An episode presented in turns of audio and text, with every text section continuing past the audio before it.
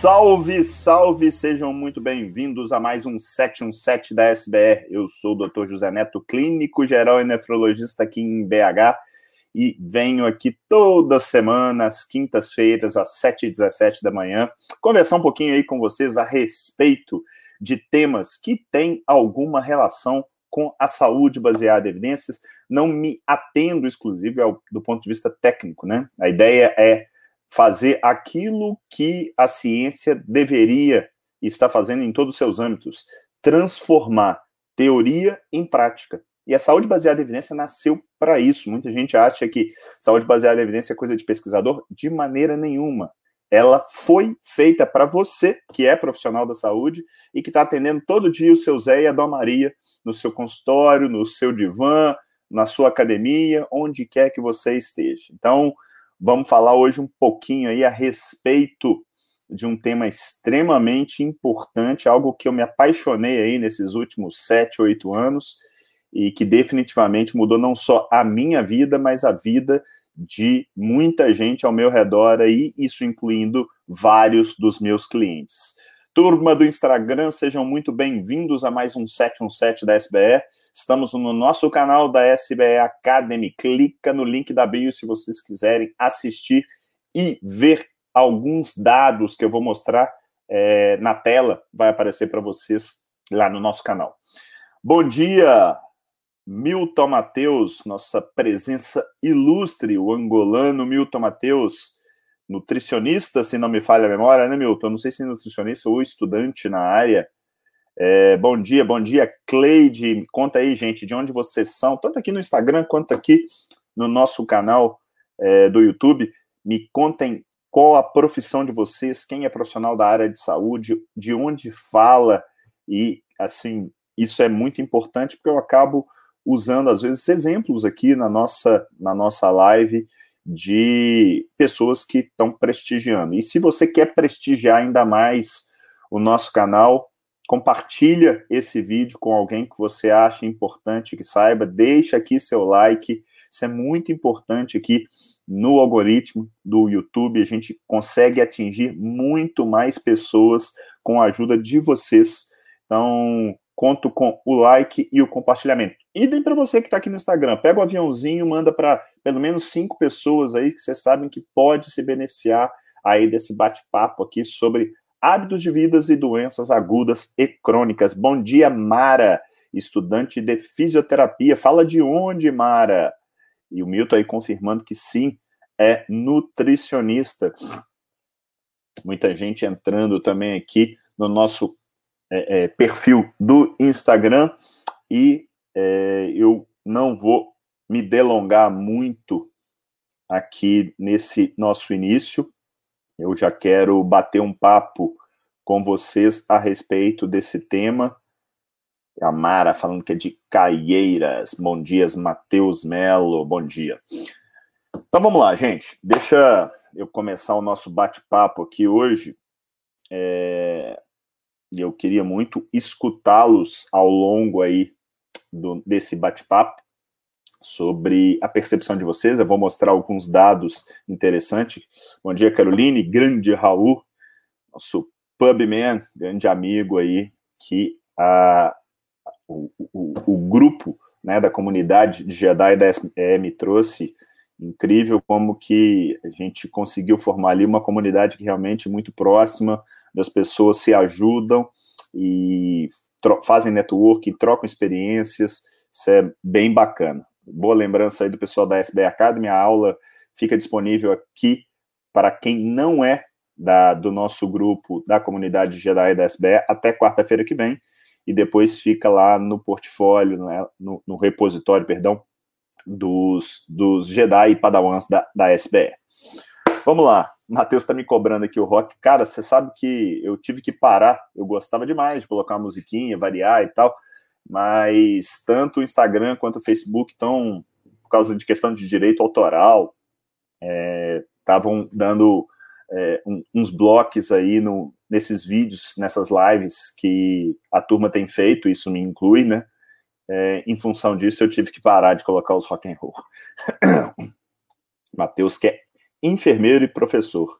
Muito bom. Vamos lá. Então tá. É, hoje eu resolvi falar de um tema que, na realidade, vem fazendo parte do meu dia a dia nos últimos, diria, sete para oito anos, tá? Para quem não sabe, eu, aos 30 e poucos anos, mais ou menos, eu não lembro exatamente, eu tive um diagnóstico de diabetes tipo 2. É, não era aquele mega obeso, tinha um sobrepeso aí, eu tenho 1,78m, alguma coisa por volta disso aí, cheguei a pesar ali 93, alguma coisa nesse sentido. Tinha aquela barriguinha, é, pouco músculo, e literalmente a, a rotina né, vinha me engolindo, como acontece com muita gente, e o que eu percebo hoje é que se você não priorizar definitivamente essa rotina, seja ela na medicina, na fisioterapia, na, na enfermagem, na nutrição, na educação física, ela acaba te engolindo. Né? Então, é, você tem que criar aí um, um, um, alguns princípios, e um deles que eu acabo levando muito é da minha saúde, e dentro desses princípios eu tenho algumas convicções onde eu sigo, é, é, na verdade, é, é, nortes, vamos dizer assim, com relação a, a hábitos de vida, no caso aí, alimentação, treino e por aí vai. Mas, quando eu tive esse diagnóstico lá do, do diabetes tipo 2, é, eu já meio que tentava fazer a, a, dieta preconizada, aquela dieta hum, low fat, né, baixo teor de gordura, comer de 3 3 horas, é, e apesar de, de uma coisa até meio óbvia, né? Você tem uma intolerância à glicose, você ficar tirando gordura, é um negócio contra-intuitivo, mas o medo que foi criado em relação à gordura era muito grande, ainda é muito grande, então a tendência era fugir disso aí. Bom, mesmo eu tentando fazer isso, eu sempre fui um cara muito disciplinado para tudo na minha vida. É, quando eu encasqueto com alguma coisa, eu vou lá e faço. É, meta dada é meta cumprida. E mas não estava dando certo. Literalmente, eu não vinha treinando tanto, praticamente nada, eu diria, mas tentava comer direitinho, cheguei a usar metformina, para quem não conhece, um hipoglicemiante oral, que é o carro-chefe aí no tratamento dos casos de diabetes intolerância à glicose em dose máxima, e mesmo assim tinha uma, uma, uma glicemia descontrolada. Nada absurdo, mas descontrolada. E o, o que aconteceu foi que em fevereiro de 2014 me foi apresentada a estratégia low carb. Eu tive uma felicidade de ter sido apresentado a mim pelo Fernando Lucas, que é um dos meus grandes mentores. E o Fernando, apesar de, de ser mais ou menos da minha idade, é um dos caras mais brilhantes que eu conheço. E eu tenho a felicidade hoje de não só chamá-lo de amigo, de um grande irmão, ele é meu sócio no projeto Nefroclínicas. Mas o Fernando, numa conversa num café da manhã em São Paulo, a gente, eu, lá, né, aquele tradicional, né, frutinha, é, iogurte desnatado, suco de laranja, pão integral, e o maluco comendo ovos, bacon, presunto de parma. Falei, cacete, rapaz, você vai morrer. E aí foi quando ele me ele falou assim, eu lembro direitinho, ele falou assim, low carb. Não, mentira. Ele falou assim, é, Neto, ele falou assim: Netão, perdi 26 quilos, estava hipertenso, controlei minha pressão, estou me sentindo muito melhor. Falei, mas como? Ele falou assim: low carb. Eu nunca tinha escutado falar nesse termo. E aí ele começou a me explicar e tal, e eu percebi que aquilo era aquela que até então eu conheci como dieta da proteína, do Atkins, né? E aquilo já me despertou é, um medo interno, que é algo que hoje eu vejo, para quem não, não, não leu, leia, é, Mais Esperto que o Diabo, do Napoleão Hill. Ele explica muito do que está acontecendo no mundo de hoje, por que, que as pessoas, é, como é que as pessoas estão reagindo, por exemplo, a essa questão da pandemia, e como que o medo, ele traciona é, você, na realidade, em direção, muitas vezes, ao buraco. É, e, e aquilo, a primeira reação minha foi de medo, depois eu tentei reagir como sendo assim, que loucura e tal. O Fernando é um cara que eu respeitava, e isso me ajudou a dar o próximo passo, que foi começar a estudar o tema. É, comecei, como muitos, pelo blog do Souto, que também é outro que virou meu amigo atualmente, um negócio que era, para mim, um, uma loucura, né? Eu estava estudando nutrição num blog de um urologista. Caramba, tá, que coisa louca, né? Parecia uma teoria da conspiração. É, o fato é que, é, ao, ao, longo é, de algumas semanas que seguiram essa conversa minha com o Fernando, eu me convenci que valeria a pena eu tentar fazer alguma coisa é, naqueles moldes. É, e eu ali no primeiro mês eu perdi 4 quilos, no segundo mais 4, no terceiro mais 2, ou seja, 10 quilos ali em 3 meses, e de repente eu me vi muito melhor. É, eu lembro direitinho que eu tinha uma, quase que uma, uma meta, falar, ah, não, se eu chegar aí perto de uns 80 quilos, tá ótimo. E eu passei por 80, assim, como, assim, igual um foguete. Cheguei a pesar por volta de 70, 72 quilos. Hoje eu tô ali na casa de de 80, mas com muito mais massa magra e tal. Ganhei também um pouquinho de gordura aí ao longo do tempo, porque é, eu adaptei essa abordagem dietética ao meu estilo de vida. Mas por que, que eu estou dizendo isso, né? É porque até então eu era como a maioria dos profissionais de saúde. Eu não nunca tinha estudado efetivamente tanto nutrição quanto hábitos de vida. Porque a nutrição, o estudar a low carb, que não é para todo mundo, a nutrição é, a low carb é simplesmente uma estratégia. É uma estratégia muito interessante dentro de, de um cenário específico. É, e essa estratégia, eu falo que, eu, eu, na verdade, eu, eu aconselho que se você, por exemplo, é nutricionista e gosta da abordagem low carb, não se rotule como uma nutricionista low carb. Isso é, é, é pequeno. Você tem que cuidar de pessoas. E você pode falar, olha, eu tenho muita experiência com a, estratégia low carb, é diferente de você rotular, porque pode chegar alguma pessoa para você que está muito bem obrigado fazendo uma estratégia low fat e que ela quer ajuda para fazer algum tipo de ajuste que não tem nada a ver necessariamente com low carb. Então, isso eu acho que é uma mensagem bastante importante, porque eu mesmo, eu, eu fiquei tão apaixonado pela, pela estratégia que eu comecei a virar quase que um, um beato, assim, na verdade um pregador, né, um, um, um é, é, um pastor que levava a, a low carb ali para todos. E olha, eu continuo acreditando, acho que é uma belíssima estratégia, mas a gente não pode esquecer que ela, ela é um meio, ela não pode ser um fim em si mesma. Assim como eu falo da ciência, a low carb é a mesma coisa. Ela é um meio para atingir aquilo que nós, profissionais de saúde, nos propusemos a fazer, que é cuidar de gente, né? Cuidar do seu Zé, cuidar da Dona Maria. É, a partir dali eu comecei a estudar e criei algo que eu chamo hoje de quebra-cabeça da saúde. O que é o quebra-cabeça da saúde? São várias peças que vão se encaixando para cuidar desse alicerce, né? É inverter o paradigma uh, vigente, o paradigma vigente, ele, ele, é completamente calcado na doença, né? Então a gente trata o colesterol, a gente trata a doença renal crônica, a gente trata a hipertensão, a gente trata a glicose, se esquece muitas vezes de tratar o seu Zé, é um negócio que parece ser é, simplesmente retórico, mas não.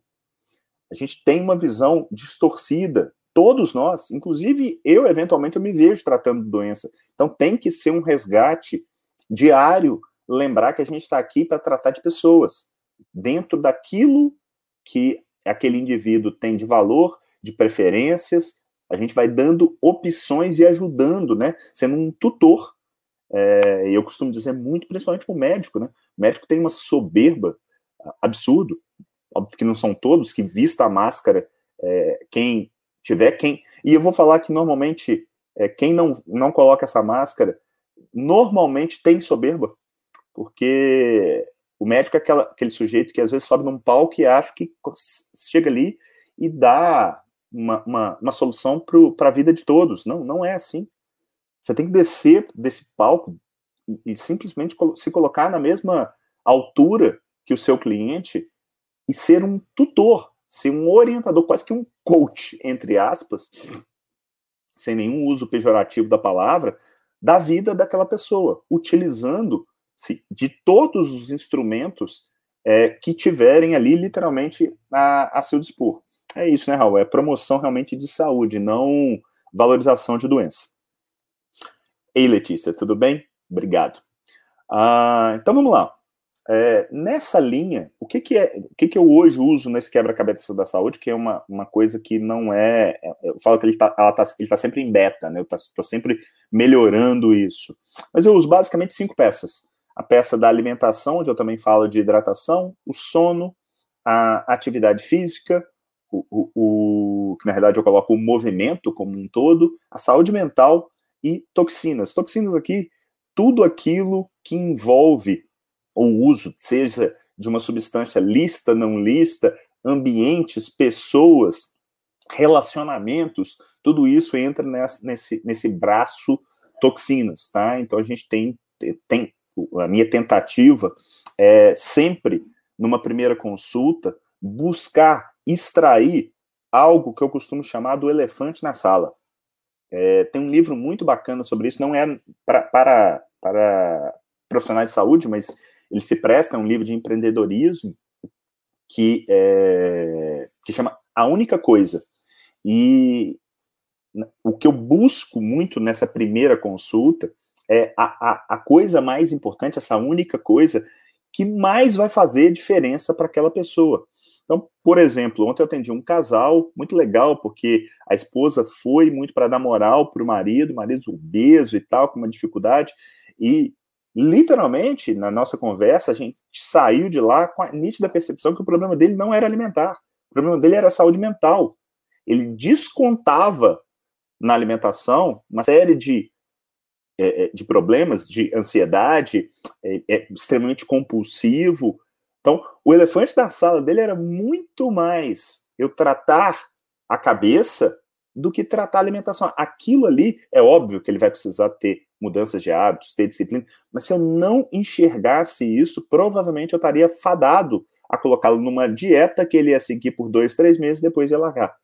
É, significa que vai dar tudo certo? Não, óbvio que, que não, a gente não tem certeza. Mas esse diagnóstico ele é muito importante. E por que que é, é eu estou falando disso de modo geral, que eu, que eu, como eu cheguei nisso, o que eu faço hoje, né? Eu recebi uma, um direct essa semana de uma nefrologista falando que estava muito é, é, aborrecida, frustrada com a profissão, que estava pensando em largar, que ela estava pensando, pensando em, em, trabalhar com MEV, né? Medicina do estilo de vida. Eu falei, mas por que você não faz isso na nefro? Porque é o que eu faço todo dia. Óbvio, eu atendo clínica também em geral, mas meu carro-chefe é a nefro fazer medicina do estilo de vida, tanto que eu não gosto desses termos, né? Medicina do estilo de vida, medicina holística, medicina integrativa. Cara, todo mundo deveria estar fazendo isso. Todo mundo. Mesmo sujeito que mexe com, sei lá, ortopedia, otorrino, cardiologia, todo mundo deveria ter noções básicas e quando entrasse numa seara que não dominasse, no mínimo ser capaz de encaminhar aquela pessoa para cuidar daquele braço, então, mas de modo geral, eu acho que isso deveria estar muito mais hipertrofiado é, no, no, no, nesse, nesse meio dos profissionais da saúde. Ah, o que, que eu percebi nesses sete, oito anos, onde eu já tinha uma bagagem muito grande de saúde baseada em evidência, é, e para quem não sabe, eu comecei a palestrar Brasil afora aí Viajei muito dando palestras, inclusive em novembro, graças a Deus vão voltar. Eu vou estar tá participando lá do Brasil Low Carb, é, em Floripa, então vai ser bem bacana reencontrar muita gente boa, reencontrar amigos. Sei que a, a Letícia vai estar tá lá, Souto vai estar tá lá, e uma turma boa também vindo aí de fora, o Sean Baker tá vindo, o Massim Rotra, então é, acho que vai ser muito bom voltar a fazer isso. Mas o que, que acontecia nessas palestras? Eu sempre levei aquela informação, seja de qualquer, normalmente tinha alguma coisa relacionado aí a low carb, é, de forma lastreada em ciência de como é que eu tinha chegado àquela conclusão. E uma das conclusões macros que eu cheguei foi o seguinte: olha, nós nesses últimos, nas últimas décadas, a gente definitivamente a gente cresceu muito no tratamento de doenças agudas, né? Por mais que a gente tenha limitações, por exemplo, ah, vou tratar Covid, ah, né, até peste, tá todo mundo morrendo e tal, ok, nosso problema aí talvez seja a doença virótica, não ter um tratamento e ter sido um, um, um, um quadro de pandemia, né? Mas definitivamente a, o perfil de mortes no mundo ele vem mudando, onde se no início do século passado, na verdade, é do século passado, é, morria-se muito por coisas relacionadas a doenças infecto-contagiosas, hoje se morre de doença cardiovascular e de neoplasia. E por mais que as pessoas achem que, ah, não, que o pessoal está morrendo é, é, é, de Covid, vocês vão ver que é, ainda morre-se muito mais dessas outras doenças. E às vezes é difícil até separar, né? Você tem lá um atestado de Covid, e às vezes a Covid foi simplesmente a, aquela, aquela gota que fez o, o copo derramar. É, eu vou mostrar para vocês aqui a importância desse background, mas assim, o que, que eu queria deixar de mensagem? A gente tem uma capacidade hoje muito maior do que nos últimos 40, 50 anos de tratar doença aguda, né? Eu trato muito melhor trauma, eu trato muito melhor infarto, eu trato muito melhor pneumonia, é, em casos de insuficiência respiratória, sepse, por aí vai. Mas pensa bem, o quanto nós somos pífios tratando doença crônica. Doença crônica, que, pensa aí, hipertensão, diabetes, é, obesidade, que em última análise acabam levando para essas grandes causas de óbito do mundo moderno: doença cardiovascular e câncer. Poxa, as pessoas estão morrendo disso há anos, há décadas que são. E a gente ainda não entendeu que é mais importante tratar a raiz do problema do que ficar simplesmente tratando o galho. Como é que, de modo geral, o, o, o profissional médico é ensinado a lidar com essas doenças? Ah, tá com pressão alta? Toma um remédio. Alguns até falam, nossa, você precisa emagrecer, fazer atividade física. Cara, falar para alguém que ele precisa emagrecer é mais ou menos falar para alguém que ele precisa parar de fumar. Não vai parar, não vai emagrecer dessa maneira. Você precisa ajudar. E se você não sabe, encaminha para quem sabe. Hoje, eu, eu, eu, passo boa parte da minha consulta conversando sobre hábitos de vida com os meus clientes. É, sobre hábito. Às vezes, preparando terreno, por exemplo, para uma boa nutricionista entrar, para um, bom psicólogo entrar, um psiquiatra, uh, para um educador físico entrar. Mas se eu não der não fizer essa ponte, por vezes não vai dar certo. Não dá para julgar para a pessoa simplesmente, ah, precisa parar de beber, precisa parar de fumar, precisa emagrecer. Não dá. Probabilidade disso dar certo é próxima de zero.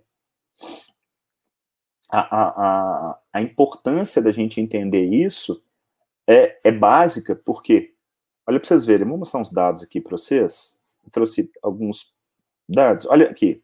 Isso aqui é um dado do CDC, tá? o Centro de Doenças Infecto-Contagiosas americano. É, olha os dados aqui com relação. Aqui ele tem um mapa de obesidade, que é bizarro, tá? Mas olha só, só as chamadas. Ó, obesidade aumenta o risco de doença severa pelo Covid, tá? É, ter obesidade pode triplicar o risco de hospitalização pelo Covid. Piora a resposta imune. Ok, tem vários desses aqui que são é, relacionados a desfechos substitutos, vários dados são derivados de estudos observacionais, ou seja, eu não consigo definitivamente garantir que a obesidade literalmente é, é uma causa, no caso aí, de uma aceleração da morte pelo Covid. Talvez se, se a gente pegasse o, os critérios de Bradford Hill com cuidado, você até achasse. Mas a questão é, está é, tá muito claro para mim, eu acho que para vocês também, que ter comorbidades e as grandes comorbidades do mundo moderno são o quê? Obesidade, hipertensão, diabetes, é, esteatose hepática, doença renal, tudo muito relacionado, né? A hora que a gente vai, eu, eu costumo chamar isso tudo mais ou menos de síndrome metabólica, apesar de é, é, é, categoricamente a gente precisar seguir alguns critérios. Se a gente for seguir esses critérios, a gente vai ter ali algo em torno de um quarto a um terço da população com síndrome metabólica, que já é gente para burro. Mas você tem dados, é, principalmente dos Estados Unidos, mostrando que a população americana, até 80% dela, ou seja, de cada 5, 4 estão doentes do ponto de vista metabólico. E isso acaba, obviamente, proporcionando um maior risco por uma série de, de, de complicações. E o Covid é só mais uma dela. Né? Então, aqui, dizer, uh, um estudo também é, é, com, com, com, usando ferramentas estatísticas, mas olha, modelando, eles, ah, eles colocaram como a obesidade sendo é, tendo 30% do papel atribuível a mortes por Covid. Ou seja, independente se é 30, 20, 40, definitivamente a obesidade é algo que piora é, o, a doença aguda, tá? E, e, não precisa ser nenhum gênio, não preciso trazer dados aqui para vocês que doenças crônicas, por exemplo, doença cardiovascular, estão altamente associadas. Olha aqui também sobre inatividade física. Trabalho com também uma, um trabalho associativo, observacional, mostrando que a inatividade física ela aumenta o risco para a Covid. Ou seja, percebe que a gente está falando aqui do tal do quebra-cabeça da saúde? E, e, e, olha que coisa interessante. Para a gente olhar como fator de risco, eu não vou trabalhar com, com, com ensaio clínico randomizado. O ensaio clínico randomizado ele serve muito mais para eu fazer testes. Só que testes é, por vezes, em hábitos de vidas, não são tão fáceis assim de serem feitos. Né? Então, às vezes você não tem uma literatura tão robusta. E aí muita gente vai chegar e vai falar assim, pô, Neto, mas precisa ter um randomizado para você tomar uma intervenção? Cara, idealmente sim. Mas quando você não tem, você fica numa, num dilema que é o seguinte: você pode ser cientificista e se amarrar, ou literalmente, deixa eu voltar aqui com vocês, você pode ser cientificista ou literalmente é, é, tentar fazer melhores escolhas. Essas melhores escolhas elas estão muito relacionadas a risco versus benefício. Então eu tenho que olhar muito esse lado do risco. E de modo geral, alterações em hábitos de vidas, elas têm um baixo risco de dolo. Então, cabe o teste de uma maneira muito mais liberal do que eu simplesmente definir que eu vou dar uma medicação ou um suplemento. Então, por isso que muitas vezes eu sou mais liberal. Sabe por quê? Porque olha para vocês verem, apesar de estar tá muita gente, ó, vamos ver quantas. Olha aqui. Isso aqui é o World Meter. Já morreram de Covid perto de 5 milhões de pessoas. Cara, gente para burro. 5 milhões de pessoas. Mas olha esses dados aqui ele é por ano, aqui está no caso no ano de 2017. Olha quantas pessoas em 2017 morreram por causa de doença cardiovascular. Quase 18 milhões. Quase 10 milhões por câncer. Ou seja, a gente está falando aqui de quase 30 milhões de mortos em um ano por causa de doença cardiovascular e câncer. E pensa, logo depois vem doença respiratória. Quantas dessas não foram facilitadas essas mortes em função dessas comorbidades? Então, se eu conseguir atacar essa raiz do problema, se eu consigo zerar riscos, é óbvio que não. Mas eu consigo, batendo ali naquela raiz, provavelmente melhorar e muito esse risco associado. Então, ao invés de ficar nessa loucura das pessoas, e, e eu entendo que isso é medo, esse mesmo cliente que eu atendi ontem com a esposa, ele estava ele estava, não, ele, eu acho que ele ainda está, mas talvez um pouco menos, morrendo de medo da, da pandemia. E eu vejo razão dele ter medo mesmo. Além de ser leigo, olha, essa, essa chuva de jurrada de informações, ele está tomando de A a Z, que vocês imaginarem, de vitaminas, suplementos, baseado no quê? Na fé de que aquilo vai ser o santo graal que vai impedi-lo de piorar. E não pode ser assim. Eu não sou um cara contra remédio ou contra suplemento, não é isso. Mas me faz muito mais sentido. Eu costumo usar muito analogias aqui com vocês e também dentro do consultório. É, falo, uma mulher que está indo para uma festa, antes dela passar a maquiagem, antes dela passar o blush, o batom, ela tem que tomar banho. É o tal do elefante na sala. Então, não adianta ficar enchendo e na verdade esvaziando o bolso dos nossos clientes, porque ele tem que tomar zinco, ômega 3, magnésio e tudo mais, e não gastar efetivamente o tempo mexendo naquilo que importa, na única coisa que importa, que é alguma coisa na raiz. Essa, essas cinco, esses cinco pilares que eu comentei com vocês, que dessas cinco peças que, compra, que, que, que fecha esse quebra-cabeça da saúde, todo mundo tem alguma coisa para melhorar normalmente em todos eles. Mas busque ali onde é que estão as, os maiores problemas. Às vezes vão ser em um, dois, né? Ah, beleza, às vezes a pessoa está sedentária, mas dá para esperar. Começa a fazer outra coisa, ataca aquilo que foi importante, o mais importante, né? Ah, essa, essa linha de, de, de pensamento é que me faz, por exemplo, primeira coisa, né? É, o que a low carb me fez, começar a questionar coisas dogmáticas.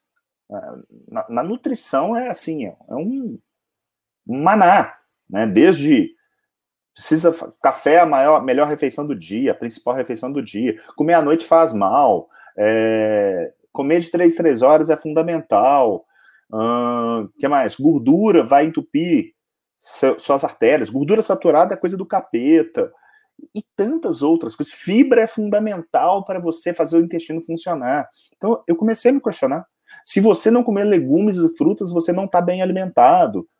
Eu comecei literalmente a me questionar. Por quê? Porque eu comecei a ver com os meus olhos pessoas melhorando, fazendo coisas que às vezes não eram tão convencionais assim. Isso significa que a gente vai passar aquilo como sendo uma verdade para todos? Não.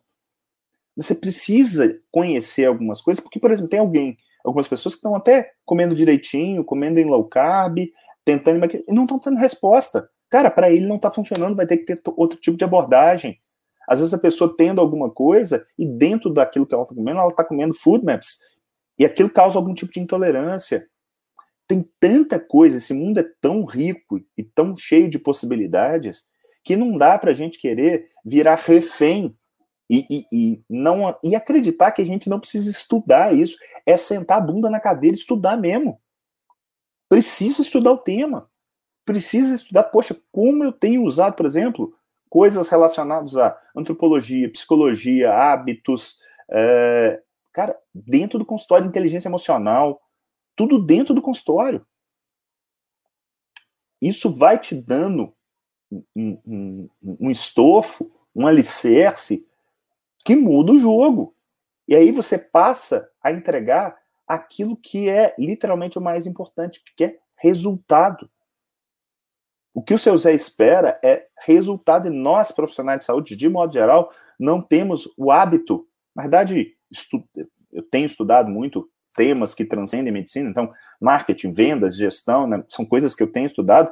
Para vocês verem, boa parte dos vendedores, e, e tira esse preconceito, tá? Todo mundo se vende. Todo mundo. Na verdade, até com, venda não necessariamente tem a ver com, com ganho monetário, né? Você se vende, por exemplo, para o seu filho para convencê-lo a fazer alguma coisa. Você se vendeu para conseguir conquistar seu marido ou sua esposa. Tudo, em última análise, tem venda, tem persuasão, tem um marketing. Essas ferramentas estão todas ali. Então, para eu convencer uma pessoa que um determinado caminho é provavelmente o melhor para ela, e provavelmente esse caminho vai ser mais doloroso eu tenho que mostrar que há no fim um pote de ouro.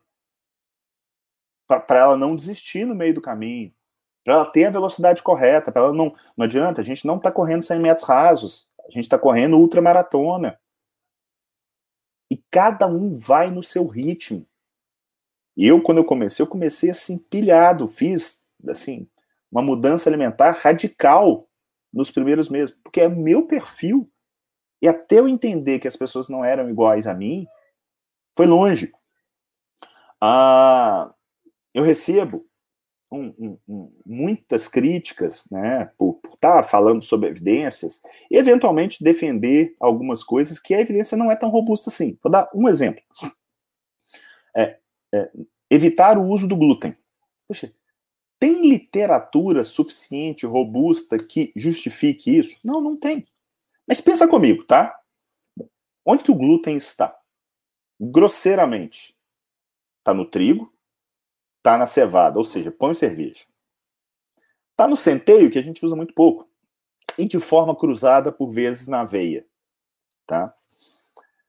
Mas vamos trabalhar com, com glúten, pensando no pão, cerveja e tal. O que, o, tudo que tem glúten é riquíssimo em carboidrato. Se a gente está falando que, no mínimo ali, um quarto ou um terço da população mundial tem síndrome metabólica, que até 80% da população americana tem hoje algum distúrbio metabólico, vamos convir que, definitivamente, ficar se entupindo de carboidrato, seja de qual fonte for, não é a melhor opção. Pelo menos na, no meu olhar, não parece ser a melhor opção. E se a gente está querendo, pode trabalhar com desfecho substituto. Ah, eu quero trabalhar com glicemia. Veja, come um ovo, come um pão integral. Veja o que acontece com a glicose. Mesmo de pessoas que não são necessariamente diabéticas. Você tem esses picos de glicose.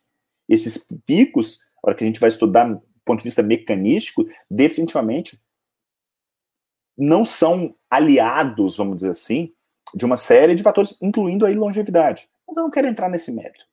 Não, não parece ser uma boa opção ficar comendo carboidrato. Então esquece o glúten, tá?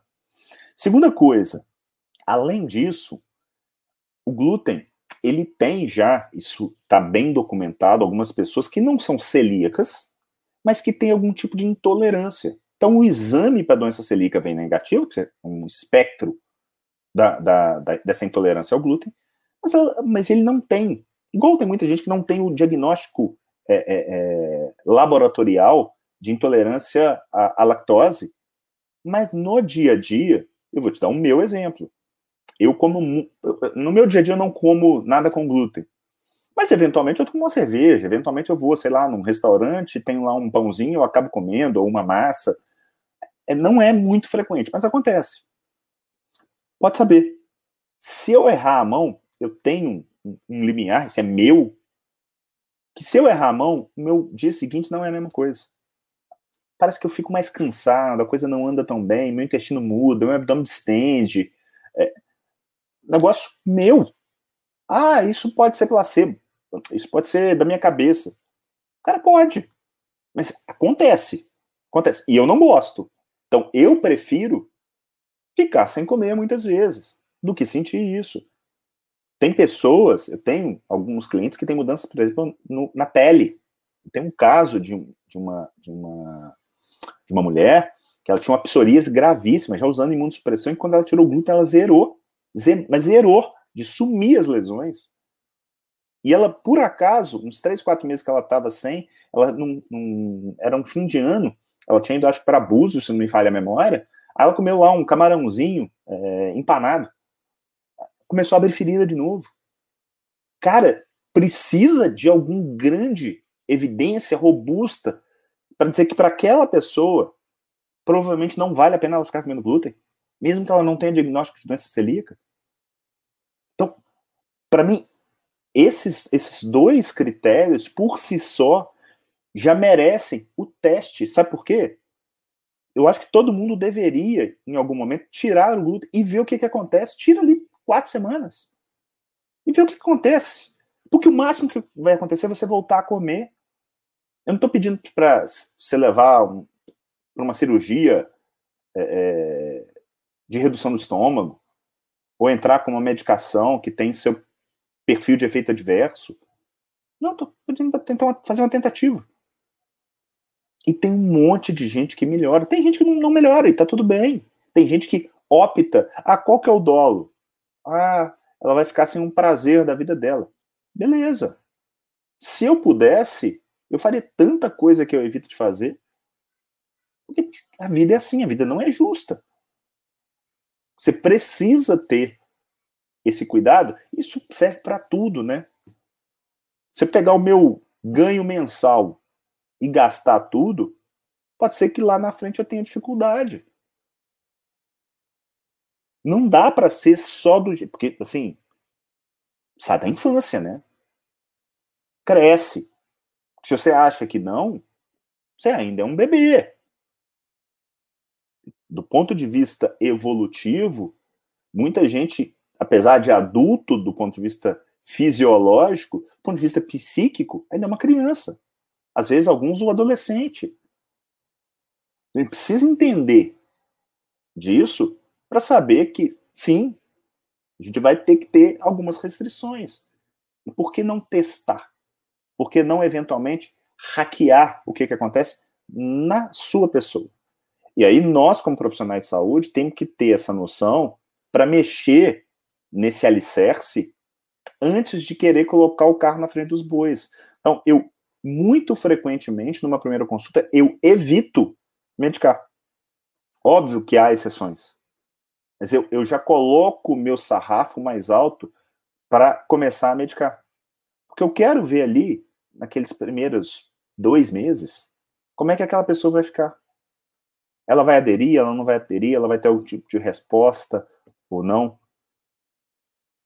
Cuidado para não querer ser imediatista demais e enxergar uma pressão às vezes mais alta e ficar desorientado com aquilo e querer mudar aquilo a todo custo. Problemas de hipertensão, descontrole glicêmico e tantos outros é médio e longo prazo. Não é o curto prazo que é o, onde mora o, o grande problema. Então, a pessoa que veio ali hipertensa já, talvez há meses, e não sabia, não, não é um mês a mais que vai, vai mudar aí. E como ela está mudando, está dando uma possibilidade de tratamento, por que não tentar? Tá?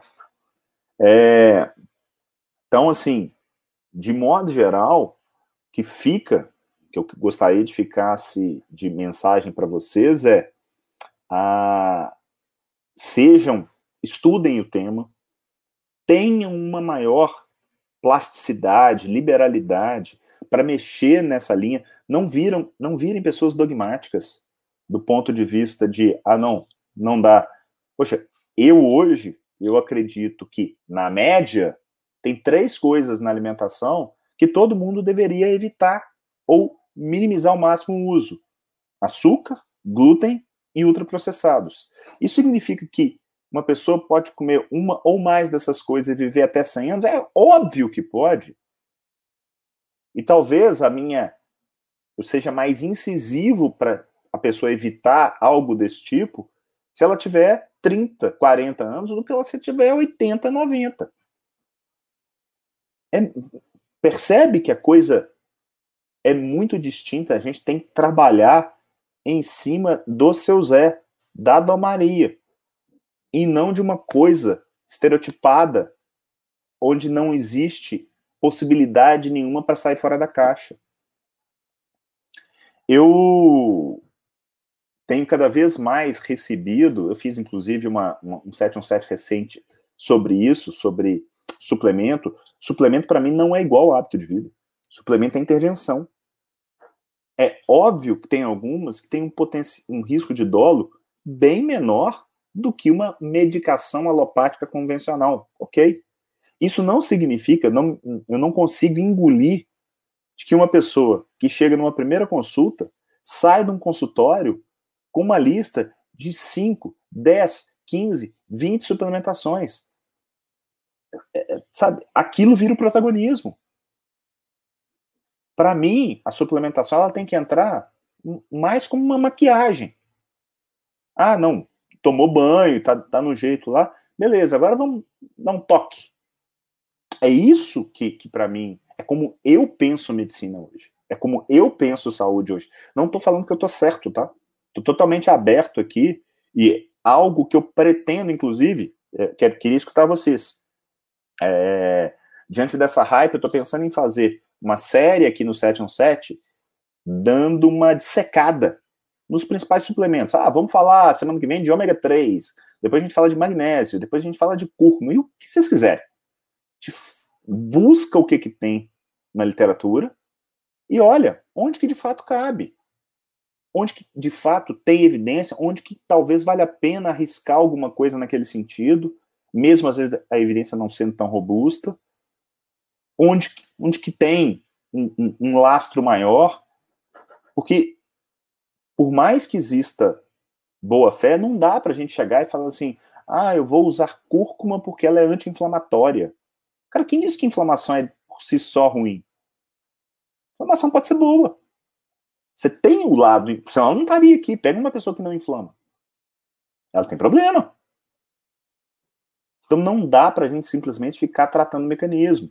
Agora, quando eu pego, por exemplo, sei lá, um magnésio e vejo que existe alguma evidência que ele possa ajudar em quadros de depressão, em quadros de sono, significa que eu vou passar aquilo para todo mundo? Não, mas ele entra ali como uma possível ferramenta.